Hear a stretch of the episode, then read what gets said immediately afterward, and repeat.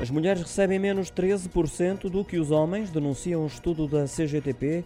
Em 2021, a remuneração era inferior em 153 euros.